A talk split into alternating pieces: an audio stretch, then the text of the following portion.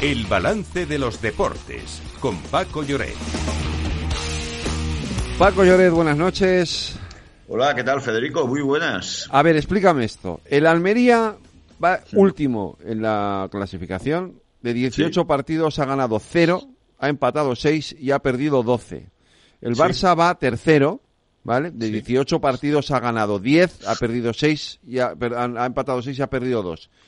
Y el Almería le está tuteando al Barça como, bueno, como si fuera, no sé, eh, uno de tercera regional.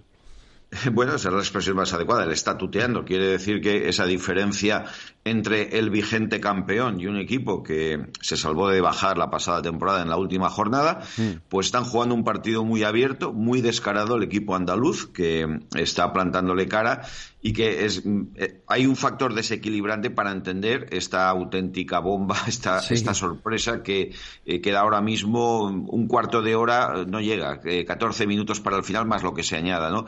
Y son los porteros. Eh, el portero del Barça ha cantado la traviata en el segundo gol eh, en este caso no se ha entendido con Araujo, con su defensa central, le han servido el gol del empate a Edgar, que lo acaba de marcar hace cinco minutos, y el portero del Almería, Maximiano, eh, ha hecho un partido, está haciendo un partido colosal, está parando muchísimo, y bueno, eso explica, pero el Barça sigue presentando el mal endémico que ya se le vio en Mestalla el sábado contra el Girona, que bueno, remata mucho, pero eh, acierta poco. partido muy entretenido, muy bonito, y y sobre todo con muchos alicientes porque lo que en teoría todo el mundo esperaba que fuera una goleada o, un partido fácil no, no se está dando. No lo está siendo absolutamente para nada. A las nueve y media eh, juega la Leti Las Palmas, el Villarreal Celta, ¿no? Sí, este partido Villarreal-Celta tiene muchísimo, muchísimo, bueno, no te puedes imaginar la que acaba de fallar ahora el Barcelona, increíble la puerta vacía. Pero eh, este partido entre el equipo de Marcelino y el de Rafa Benítez tiene muy buena pinta porque el Villarreal salió goleado del Bernabéu, el, Celta está mejorando, lleva cuatro partidos sin perder y lo que es más importante, desde que Guaita es el portero, mm, lleva tres partidos eh, portería cero y eso es muy sintomático. Y yo el partido Atleti de Bilbao a Pues es un partido de dos equipos que juegan francamente bien. El Athletic Club me parece que está en un momento espléndido y es un partido también muy, muy atractivo. Oye, y de la jornada de ayer, eh, Paco, eh, primero esa victoria a domicilio del Valencia con el Rayo, pero luego en el derby madrileño Atleti-Getafe, Lorena, mm. el Atleti no fue capaz de pasar del empate con los azulenes. Sí, la verdad es que bueno, fue un partido que quedó eh, muy condicionado por la expulsión de Savic. A mí el Getafe me encantó, lo vi muy ambicioso porque estaba perdiendo 3 a 1, empató a 3, jugando muy bien, chutando mucho y es que con 3-3 se fueron a por la victoria, ¿no?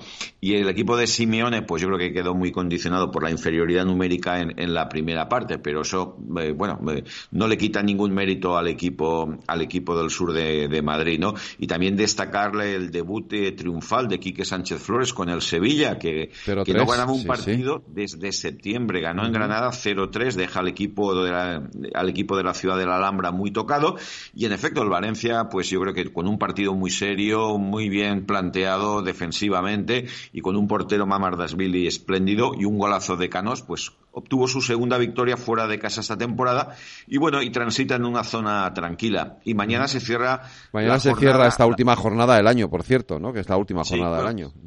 Eh, acuérdate que queda un partido colgado para el para el sábado, sí, es verdad, sí. Eh, además es un partido que con todo lo que te he dicho, Atlético de Madrid-Sevilla tiene muy buena pinta, ¿no?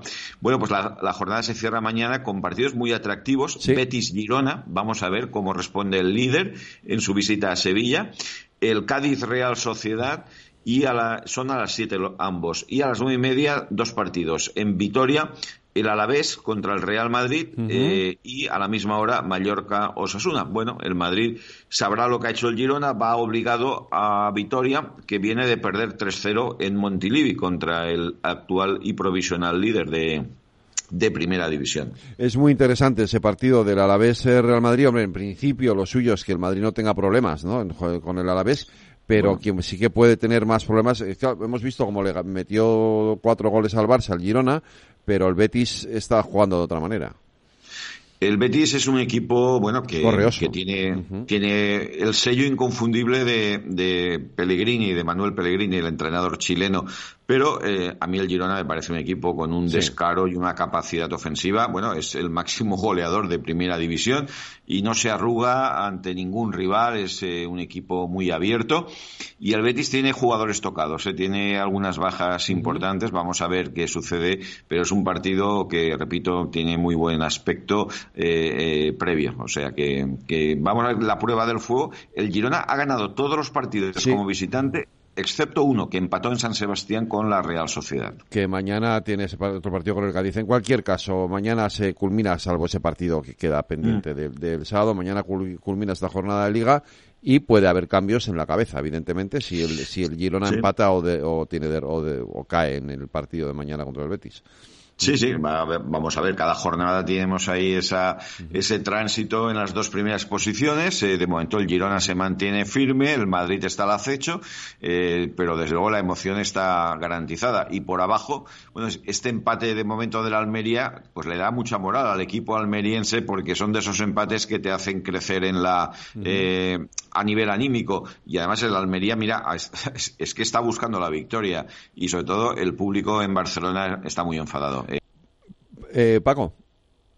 Ah, vale. Eh, por cierto, Antoine Grisman, nombre propio, se ha convertido en el máximo goleador de la historia del Atlético de Madrid, Lorena Ruiz. Ha superado a Luis Aragonés. Sí, el, delantero francés ha superado, ayer le superó a Luis Aragonés con su doblete ante el Getafe. Eso sí, hay discrepancias porque desde el club rojiblanco consideran que Grisman no le ha superado, sino que solo le ha igualado. Y es que el francés lleva 173 tantos con el Atlético de Madrid, los mismos goles que el club le otorga a Luis Aragonés, a diferencia de los datos externos. El gol extra este que le dan a Aragonés es un tanto que marcó en septiembre de 1968 ante el Torino en un partido de la Copa Internacional. Y el, problema viene porque la UEFA no considera este torneo una competición oficial porque no lo organizaba. Entonces, el origen de una discrepancia, este es el origen de una discrepancia que, bueno, si todo va bien no tendrá mucha importancia en el futuro porque se espera que Griezmann vuelva a marcar pronto y supera así todas las cifras de Luis Aragonés. Y Paco, eh, hoy y mañana hay Euroliga también. Hoy no juega ningún equipo español, pero mañana así, el Valencia y el Madrid.